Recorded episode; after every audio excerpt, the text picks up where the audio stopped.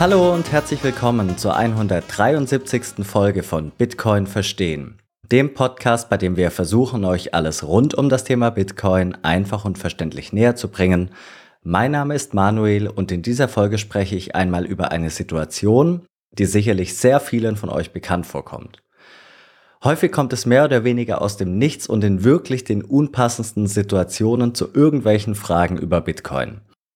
Am ungünstigsten bei der Arbeit in den dreieinhalb Minuten zwischen zwei Terminen oder an der Kaffeemaschine in der Teeküche. Alternativ natürlich auch gern bei größeren Feiern kurz vor dem Hauptgang oder noch besser kurz danach mitten im Foodkoma. Diese Fragen gehen meistens in die Richtung, du kennst dich doch mit Bitcoin aus oder du machst doch was mit Bitcoin. Ich muss dazu sagen, dass ich in meinem Alltag auf niemanden aktiv zugehe und die Personen nicht von Bitcoin überzeugen möchte. Ich bin überzeugt davon, dass die Menschen früher oder später selbst darauf aufmerksam werden. Bitcoin den Leuten mit der Brechstange aufzuzwingen, ist vermutlich nicht der richtige Weg. Jeder muss Bitcoin selbst erleben. Jedenfalls habe ich das Gefühl, dass mein Gegenüber in solchen Situationen davon ausgeht, ich könnte ihm oder ihr Bitcoin in zwei bis drei Minuten erklären. Dass das nicht ganz einfach ist, ist jedem, der den Podcast schon länger hört, klar. Trotzdem ist es wichtig, den Menschen in diesen Momenten für sie brauchbare Antworten zu geben. Bitcoin ist so neuartig und fremd, dass ich, um ehrlich zu sein, sehr froh bin, wenn überhaupt Fragen kommen. Viele sind vermutlich durch die gängigen FATs abgeschreckt oder denken, ich bzw. wir würden einem Traum oder einer Illusion erliegen. Das nehme ich niemandem übel. Bitcoin ist abgefahren und wirklich revolutionär, aber das weiß der Fragensteller mit sehr hoher Wahrscheinlichkeit nicht. Sich das zu vergegenwärtigen ist wichtig. Der Otto Normalbürger kennt Bitcoin nur aus der Presse. Die Berichterstattung wird zwar besser, zur Wahrheit gehört aber auch, dass die Berichterstattung sehr lange wirklich sehr schlecht war. Auch die Finanzprofis haben sich lange äußerst negativ über Bitcoin geäußert. Berichte wie der kürzlich erschienene von KPMG waren lange Zeit Mangelware und Journalisten wie Philipp Mattheis oder Friedemann Brenneis gibt es leider viel zu wenige. Deshalb ist es naheliegend, dass die Menschen der Sache nicht neutral gegenüber eingestellt sind, sondern bestenfalls nur einen leicht negativen Bias haben. Das ist okay und wirklich nicht weiter dramatisch. Wenn man allerdings innerhalb von den zugestandenen drei Minuten von Ja, Bitcoin ist ein spekulatives Asset zu mit Bitcoin würden Kriege weniger lange andauern oder vielleicht etwas weniger dramatisch. Mit Bitcoin würden die Preise der Güter tendenziell im Preis fallen kommt, wirkt das möglicherweise etwas abschreckend. Kein Problem ist zu groß für Bitcoin. Ja, in Teilen mag das sein. Aber der Otto Normalbürger ist davon noch so unglaublich weit weg. Er steht wirklich am völlig anderen Teil des Spektrums. Also, wie die Brücke schlagen. Ich möchte und kann niemandem vorschreiben, wie er mit seinem Gegenüber redet. Das sind lediglich meine Erfahrungswerte. Lasst mich gerne wissen, wie es euch im Alltag ergeht. Das Wichtigste ist, glaubwürdig bleiben. Wenn man eine Antwort nicht kennt, ist es eben so. Ihr kennt das selbst. Man merkt unfassbar schnell, ob das Gegenüber weiß, wovon es redet oder nicht. Das gilt selbstverständlich auch für einen selbst. Das Hauptproblem ist für mich das folgende. Die erste Gruppe von Fragenstellern hat schon eine gefärbte Meinung. Wie gesagt, im Idealfall nur leicht, im Worst Case deutlich gefestigt. Hier schwingt manchmal auch zwischen den Zeilen ein Warnhinweis mit. Das ist zwar lieb gemeint, aber jeder, der länger bei Bitcoin dabei ist, wird sich nicht davon abhalten lassen und weiß, dass die Argumente gegen Bitcoin zu großen Teilen haltlos sind. Die zweite Gruppe von Fragenstellern hat noch keine Meinung, unterschätzt aber die Komplexität der Thematik. Wie gesagt, Mehr als zwei bis drei Minuten bekommt man im Alltag selten. Wie sollen Sie aber auch wissen, worauf Sie sich einlassen, wenn Sie noch nicht einmal die Spitze des Eisbergs erahnen können oder nur den Rand des Rabbit Holes sehen, aber noch nicht einmal Ihre Zehenspitzen über den Rand des Abgrunds gestreckt haben?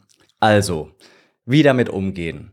Die Brechstange ist wie gesagt meiner Auffassung nach der falsche Weg. An dieser Stelle kann ich euch nur empfehlen, euch nochmal unsere Folge 144 anzuhören. Quintessenz war, eine Brücke zum Gegenüber zu schlagen. Das lässt sich natürlich in einer Podcast-Folge schwer vermitteln oder an Beispielen festmachen. Ziel sollte jedoch sein, herauszufinden, was das Gegenüber interessiert, worüber er sich gegebenenfalls ärgert oder noch besser, was er sich Besseres für die Welt wünscht. Genauso wichtig wie einen Anknüpfungspunkt zu finden, ist aber auch, sich auf das Niveau des Gegenübers einzulassen. Ihr alle, auch wenn ihr nur zwei bis vier Podcast-Folgen gehört habt, seid eurem Gesprächspartner mit 99%iger Wahrscheinlichkeit so unfassbar weit voraus, habt so einen gewaltigen Wissensvorsprung. Das muss euch klar sein. Also versucht bitte nicht mit der Tür ins Haus zu fallen und eure Informationen zu dosieren. Das soll kein Leitfaden sein, wie man Leute in Anführungszeichen missioniert oder auf die richtige Seite zieht. Das sind einfach nur meine Erfahrungswerte, alltägliche Fragen, mit denen ich konfrontiert werde bzw. wurde. Die Folge richtet sich also zum einen an diejenigen, die nicht wissen, wie sie Bitcoin in wenigen Sätzen umreißen können. Ich weiß, das ist schwer.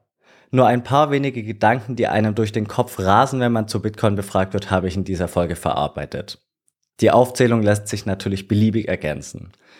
Zum anderen ist die Folge aber auch für diejenigen gedacht, die Fragen an einen Bitcoiner oder an eine Bitcoinerin stellen.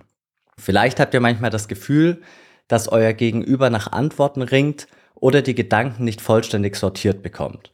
Hoffentlich könnt ihr nach der Folge zumindest ein bisschen nachvollziehen, warum es uns manchmal so schwer fällt, kurze Antworten zu geben und warum wir dem einen oder anderen vielleicht etwas besessen erscheinen. Diese Verallgemeinerungen mag ich nicht, aber ihr wisst, was ich meine. Diese Woche geht ein großes Dankeschön an einen namenlosen Spender. Wir haben eine wirklich unfassbar großzügige Spende von über 100.000 Satoshis erhalten. Wirklich vielen, vielen lieben Dank, wer auch immer du bist. Mehr zum Thema Boosts und Value for Value könnt ihr unserer Folge 148 entnehmen. Bevor wir mit der Folge starten, wie immer noch ein kurzes Wort zu den beiden Sponsoren des Podcasts und dann geht es auch schon los. Werbung die meisten stellen sich ja irgendwann die Frage, wie man am einfachsten Bitcoin kaufen kann. Können wir da etwas empfehlen? Genau das ist der Punkt. Und für den einfachen und sicheren Kauf eurer Bitcoin können wir euch die Schweizer Bitcoin-App Relay empfehlen. Damit könnt ihr nämlich ganz einfach eure Bitcoin kaufen und verkaufen und das Ganze ohne Registrierung oder Verifizierung. Dabei habt ihr die Wahl zwischen verschiedenen Zahlungsmöglichkeiten, wie beispielsweise Banküberweisung, Kreditkarte, Apple Pay oder Google Pay. Ihr kauft eure Bitcoin dabei direkt auf das in die App integrierte Wallet, sodass nur ihr im Besitz eurer Bitcoin seid. Und dank der einfachen Bedienung können wir Relay wirklich auch allen Einsteigerinnen und Einsteigern wärmstens empfehlen. Übrigens, mit unserem Rabattcode BTC Verstehen erhaltet ihr zusätzlich 0,5% Rabatt auf euren Kauf bzw. auf euren Verkauf. Jetzt stellt sich aber die Frage, was kann ich tun, wenn ich meine Bitcoin langfristig und sicher aufbewahren möchte? Und hier kommt unser zweiter Unterstützer ins Spiel. Bitbox. Dazu wird euch Jonas ein paar Informationen geben. Mit deren Hardware-Wallet Bitbox 02 könnt ihr dann eure größeren Bitcoin-Beträge langfristig und sicher aufbewahren. Durch die sehr einfache Bedienung und Einrichtung, den großen Fokus auf Sicherheit und den hilfreichen Support bei euren Fragen ist die Bitbox 02 für uns das perfekte Hardware-Wallet. Und auch hier erhaltet ihr mit unserem Code BTC Verstehen 5% Rabatt auf eure Bitbox 02 in der Bitcoin Only Edition. Wir haben euch nochmals alle Informationen zu Relay und zu der Bitbox sowie den Rabattcodes in der Episodenbeschreibung zusammengestellt. Werbung Ende. Noch eine kurze Bitte in eigener Sache. Es würde uns wirklich wahnsinnig freuen und es hilft uns wirklich ungemein, wenn ihr unseren Podcast bewertet oder wenn ihr den Podcast im Videoformat auf YouTube schaut dem Video einen Daumen nach oben gebt und uns einen Kommentar hinterlasst. Meistens geht so ein 3-Minuten-Gespräch eher unspezifisch los. Du machst doch was mit Bitcoin. Oder wie läuft das mit Bitcoin? Oder auch, du kennst dich doch mit Bitcoin aus. Ganz ehrlich, was soll mir das sagen? Ich weiß in dem Moment einfach nicht, was die Person gegenüber von mir erwartet. Das kann man auch nicht riechen. Wenn ich eine Person kenne, weiß ich natürlich, ob sie einen finanziellen Hintergrund hat oder eher gesellschaftspolitisch motiviert ist. Vielleicht hat sie auch ein Fable für IT, die wirtschaftlichen Zusammenhänge der Welt oder für Geldpolitik. Ich möchte aber die Chance keinesfalls vertun und das Gegenüber zwingend auf dem richtigen Fuß erwischen. Deshalb antworte ich meist kurz mit Ja und einer Gegenfrage. Ja, was möchtest du denn konkret wissen? Naja, was ist das eigentlich? Super. Information, Freiheit, Hoffnung, Frieden, Ruhe, Chance auf Wohlstand, Unabhängigkeit, Wahrheit, Spiegel der Gesellschaft, Chance auf Weiterentwicklung, Menschenrechte, Gleichberechtigung, Unzensurierbarkeit, Trennung von Staat und Geld, Sparvehikel, Investitionsmöglichkeit, Bildungsmöglichkeit, absolute Knappheit, Unterstützung bei der Klimawende, Chance für die dritte Welt, digitales Bargeld, finanzielle Inklusion, Ausbruch aus der Fiat-Welt, Eigenverantwortung, Selbstbestimmung, Zeit, Erfindung, Entdeckung, Rohstoff, Zensurresistenz, nicht konfiszierbar, Gesellschaftsvertrag, Gerechtigkeit, Demokratieindex, Auseinandersetzung mit sich selbst. Über jeden dieser Punkte könnte jeder von uns mindestens eine Stunde sprechen. So viel zur Dosierung. Deshalb antworte ich meistens lediglich, Bitcoin ist die digitalste Version von Bargeld, die es für mich gibt. Du kannst dir das so vorstellen wie Euro und Cent, nur dass es nicht 100 Untereinheiten gibt, sondern 100 Millionen Untereinheiten, sogenannte Satoshi.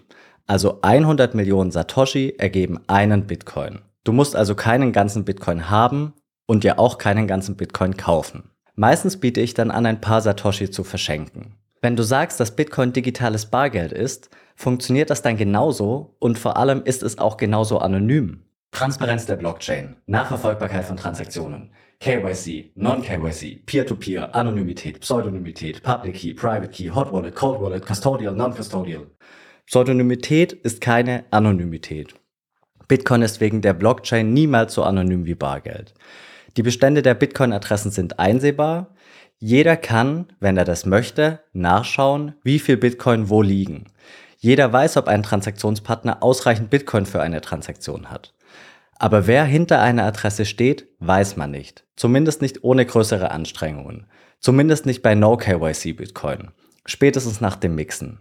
Also kann es schon eine gewisse Form von Anonymität geben. Aber sie wird nie der Anonymität des Bargelds entsprechen. Sagt ja auch niemand.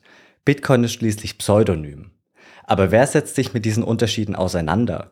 Was bedeutet Anonymität in der Leinsphäre eigentlich? Vielleicht möchte der Fragensteller lediglich darauf hinaus, ob es eine Datenbank mit Namen und Bitcoin-Beständen für alle Bitcoin-Nutzer gibt. Die gibt es nicht. Wie denn auch? Jeder kann sich in Sekunden eine neue Adresse erstellen. Da das aber zu sehr ins Detail gehen würde, antworte ich lediglich, das ist eine sehr gute und wirklich nicht leicht zu beantwortende Frage. Ich muss ein bisschen ausholen. Die Technologie hinter Bitcoin nennt sich Blockchain. Die kannst du dir wie eine Datenbank vorstellen, also im Endeffekt eine Excel-Liste. In dieser Liste stehen alle Guthaben von jedem, der das Netzwerk nutzt und alle Transaktionen. Allerdings nicht mit Klarnamen. Es treten sich nur Nummern und Zahlen gegenüber. Man weiß also im Regelfall nicht, wer hinter diesen Nummern und Zahlen steht. Letztlich weiß also nur die Person oder Börse, von der du Bitcoin gekauft hast, dass du Bitcoin gekauft hast. Das kann schon sehr nahe an der Anonymität sein. So anonym wie Bargeld wird Bitcoin aber nicht sein. Wenn es dir darum geht, möglichst anonym zu sein, solltest du Bitcoin am besten von einem Bekannten kaufen. Ich kann dir auch gleich ein paar Satoshis verkaufen, die ich dann selbstverständlich nachkaufen werde. Wenn dir das aber zu aufwendig ist oder ungewöhnlich erscheint, kannst du selbstverständlich auch einfach bei einem Anbieter deiner Wahl, wie beispielsweise Relay, deine ersten Satoshi kaufen. Kann man nicht einfach den Stecker ziehen? Mining, Nodes, Dezentralität, kein Unternehmen, kein CEO, global verteilt. Den Stecker ziehen. Bitcoin ist doch keine Kaffeemaschine oder ein einzelner Computer. Beim Internet kann auch niemand den Stecker ziehen. Aus Sicht derjenigen, die sich mit Bitcoin beschäftigen, ist die Frage also fast schon absurd. Trotzdem ist sie irgendwo berechtigt. Dass sich so etwas Gigantisches wie Bitcoin ohne CEO, ohne Unternehmen, ohne zentrale Führung entwickelt, ist so unwahrscheinlich. Auf sowas kann man nicht kommen. Auf sowas muss man wirklich nicht kommen. Also absolut keinen Vorwurf. Deshalb, die kurze Antwort ist nein, das ist nicht möglich. Die etwas längere Antwort ist, Bitcoin ist wie das Internet. Überall und nirgendwo. Es ist ein überwältigend großes Netzwerk mit verschiedenen Netzwerkteilnehmern bzw. Schnittstellen, die auf der ganzen Welt verteilt sind. Wenn einzelne Knotenpunkte ausfallen, macht das nichts. Der Rest läuft weiter. Theoretisch reicht ein einziger verbleibender Knoten aus. Alle Knoten sind im Austausch. Sämtliche Knoten haben eine Version der bereits angesprochenen Excel-Liste gespeichert. Ihre eigene Version. Wenn ein Knoten seine Version verliert oder aus Versehen löscht, kann er sich ganz einfach wieder auf den aktuellen Stand bringen, indem er sich die Blockchain herunterlädt. Einfach ausschalten geht also nicht. Es geht euch doch sowieso nur ums schnelle Geld, oder? Ihr wollt doch nur schnell reich werden. Absicherung gegen Inflation, Vollgeldsystem, 100% Geldsystem, Tauschmittel, Wertspeicher, Recheneinheit, keine Ausweitung der Geldmenge, keine Mindestreserve, keine Begünstigung von Schuldnern, keine Begünstigung einzelner Individuen, kein Cantillon-Effekt, keine Ausbeutung der dritte Weltländer, kein einseitig westlich und dollar dominierter Geldstandard, keine zweistelligen Inflationszahlen, keine versteckten Steuern, keine Enteignung durch die Hintertür, kein WTF happened 1971. Ja, es geht ums Geld. um die Frage, was ein gutes Geld ist. Darauf zielt die Frage aber nicht. Das ist leider so eine unglaublich verkürzte Darstellung und für viele Bitcoiner einfach nicht zutreffend. Natürlich ist der Preis und die starke Preisentwicklungsmöglichkeit das Erste, was einem auffällt. Auch bei Jonas und mir war das so. Liebe Grüße und weiterhin gute Besserung an der Stelle. Aber, aber, wo soll man anfangen? Am besten bei Checke deine finanziellen Privilegien. Du weißt doch gar nicht, wie gut es dir geht. Hattest du jemals das Problem aufzuwachen und dein Bankkonto war eingefroren? Konntest du jemals nicht dein Geld bei der Bank abheben? Apropos Bank, kannst du dir vorstellen, nicht die Möglichkeit zu haben, ein Bankkonto zu eröffnen? Hast du eine Vorstellung davon, eine halbe Weltreise machen zu müssen, um zur nächsten Bank zu fahren? Wie muss es sein, Sorge zu haben, dass dir dein abgehobenes Geld gleich wieder abgenommen wird? Hast du einen Pass? Lebst du in einer Demokratie mit halbwegs geordneten Verhältnissen? Hast du im Alltag mit Korruption und Gewalt zu kämpfen? Musstest du schon einmal flüchten aus deinem eigenen Land? Musstest du dein Vermögen über Grenzen bringen? Hast du einen Job? Musstest du dafür unfreiwillig ins Ausland ziehen? Hast du versucht, aus dem Ausland Gelder in die Heimat zu überweisen, weil deine Verwandten auf deine Unterstützung angewiesen sind? Kennst du einen Alltag mit Inflationsraten im hohen zweistelligen Bereich? Hast du dir jemals vor Augen geführt, wie schnell unser Geld an Kaufkraft verliert? 2% Inflation scheinen nicht viel, aber wenn du nach 35 Arbeitsjahren langsam an die Rente denkst, mach dir bewusst, dass deine 100 Euro von heute nur noch 50 Euro wert sind. Bei den aktuell gegebenen 6% Inflation sind es sogar nur 12 Jahre. 12 Jahre und dein Geld ist die Hälfte wert. Ist das nicht absolut irre? Wieso ärgert das eigentlich niemand? Denkst du, es ist ausreichend, wenn die Inflation sinkt? Wieso werden niedrige Inflationszahlen als Sieg verkündet? Klar, das ist besser als hohe Inflationszahlen, aber die Preise steigen immer noch, nur eben langsamer. Das kann es nicht sein. Damit können wir uns wirklich nicht zufrieden geben. Trotzdem, wir sind so unglaublich privilegiert. Menschen in der Türkei oder in Argentinien würden unsere Inflationszahlen mit Handkuss nehmen. Uns geht es so unfassbar gut und du weißt es nicht. Dein und mein Standard sind so weit weg vom Durchschnittsmenschen der Welt. Lies einfach den Bitcoin-Standard oder verschaffe dir wenigstens ein unverzerrtes Bild von der Lage der Welt. Übrigens, Factfulness ist ein wirklich tolles Buch, etwas nerdig und für den einen oder anderen vielleicht zu zahlenlastig, aber insgesamt gut. Nur ums Geld gehen. Unglaublich. Aber okay. Woher sollen sie es auch besser wissen? Deshalb sage ich, wenn ich ehrlich bin, ging es mir zu Beginn genau darum, meine Eurobestände zu vermehren. Und ja, wenn es dir darum geht, kann ich dir sagen, dass Bitcoin über die letzten zehn Jahre zu den am besten performendsten Assets gehört hat, die es gibt. Wenn es nicht sogar das beste Asset war. Vor dem Hintergrund natürlich schade, dass ich noch nicht so lange dabei bin. Aber glaube mir, wenn ich dir sage, dass es bei Bitcoin um mehr geht. Um viel, viel mehr. Für mich ist Bitcoin Gerechtigkeit. Alle sind gleich, alle werden gleich behandelt. Trotzdem hast du natürlich recht, Wer früher dran ist, kann im Vergleich zu denen, die später dran sind, enorm profitieren. Trotzdem verteilen sich die Bitcoin im Laufe der Zeit. Du meinst also, ich soll in Bitcoin investieren? Ja, ja natürlich, mach das auf jeden Fall. Kann ich aber nicht sagen. Stattdessen antworte ich, die Frage kann ich dir unmöglich beantworten. Informier dich am besten zunächst etwas und entscheide dann für dich selbst. Aber bitte falle nicht auf Betrüger oder Unwahrheiten rein. Ich schicke dir gleich ein paar Links. Für mich schwingt da immer auch das Problem der Geldwäsche mit. Die Aussage ist für mich am schwierigsten nachzuvollziehen. Wie gesagt, Transparenz der Blockchain, Nachverfolgbarkeit von Transaktionen. Geldwäsche mit Bitcoin zu betreiben macht überhaupt keinen Sinn. Aber bei Artikeln wie dem kürzlich in der FAZ erschienenen ist eine solche Fragestellung auch nicht weiter verwunderlich. Zitat Bisher sorgten vor allem Drogendealer, Geldwäscher und Erpresser für einen stetigen Zustrom von neuem Geld in den Bitcoin-Sektor. Es ist so schade, dass immer wieder die gleichen Vorurteile kommen und sich die Narrative nur ganz langsam wandeln.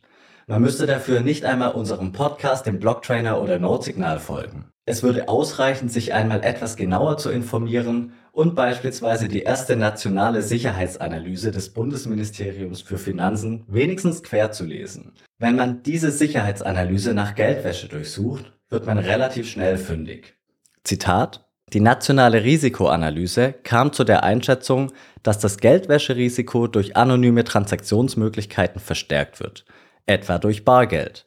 Vor diesem Hintergrund ist zu beachten, dass Bargeld in Deutschland sehr beliebt ist und die überwältigende Mehrheit der Deutschen regelmäßig Bargeld nutzt. Laut einer Studie der Deutschen Bundesbank zum Zahlungsverhalten in Deutschland im Jahr 2017 wird Bargeld bei 48 Prozent aller Umsätze, in Klammern, ca. 74 Prozent aller Transaktionen, genutzt. Bargeld eignet sich grundsätzlich zur Geldwäsche, da es aufgrund seiner Anonymität Spuren vermeidet. Oder auch ein weiteres Zitat. Insgesamt ist mit Blick auf die vielen verschiedenen Kryptowerte festzuhalten, dass derzeit noch keine großumfänglichen Geldwäscheaktivitäten erkennbar sind. Zum einen sind Kryptowerte in Klammern in Gestalt von Kryptowährungen mit großen Wertschwankungen verbunden, zum anderen ermöglichen einfache anonyme Zahlungsmittel in Klammer, etwa in erster Linie Bargeld, vielfach das Waschen von Geldern mit wesentlich geringerem Aufwand. Warum steht so etwas eigentlich nicht in der FAZ? Naja, anderes Thema. Also, klar, Bitcoin wurde sicherlich schon zur Geldwäsche verwendet, aber wie ich dir schon gesagt habe, sind bei Bitcoin alle Transaktionen nachvollziehbar. Es macht also schlichtweg überhaupt keinen Sinn, Bitcoin für Geldwäsche zu verwenden. Die Geldwäscher, die Bitcoin verwenden, wissen vermutlich nicht, was sie tun. Bargeld ist anonymer und daher auch das bevorzugte Mittel. Das sagt sogar das Bundesfinanzministerium. Und wie sieht es mit den Auswirkungen auf das Klima aus? Noch so ein Ding. Aber auch hier, ich kann dir die Frage nicht verübeln. Wer nach Bitcoin und CO2-Ausstoß googelt, bekommt ein relativ einseitiges Bild vermittelt. Bitcoin ist schlecht für das Klima, schlecht für die Umwelt und bringt die Meere zum Kochen. Greenpeace tut sein Übriges, um Bitcoin in Verruf zu bringen. In der Berichterstattung geht es doch aber eigentlich darum, was darf wie viel Strom verbrauchen? Manchmal habe ich den Eindruck, es gibt eine Art Strompolizei. Klar, der Stromverbrauch ist hoch, das muss und kann man nicht wegdiskutieren. Zumindest gedanklich komme ich aber um ein bisschen Whataboutism nicht herum. Vergleich doch einmal den Stromverbrauch Bitcoins mit der Weihnachtsbeleuchtung der Welt. Wie viel Energie wird eigentlich für Wäschetrockner verwendet? Wie sieht es mit Streamingdiensten und ChatGPT aus? Es wird leider häufig mit zweierlei Maß gemessen. Welcher Stromverbrauch gut und welcher schlecht ist, hängt wohl von den persönlichen Vorlieben ab. So kommt man aber natürlich nicht weiter. Das weiß ich und jeder, der sich mit Bitcoin beschäftigt. Die Datenlage ist nach meinem Kenntnisstand noch nicht ganz klar, aber 40 bis 60 Prozent des Energiemixes von Bitcoin sollten aus grüner, nachhaltiger Energie kommen. Berichte wie der kürzlich von KPMG veröffentlichte sind ebenfalls sehr positiv zu bewerten. Wie Bitcoin bei der Klimawende helfen kann, haben wir schon diskutiert. Hört euch gerne nochmal unsere Episode 134 an.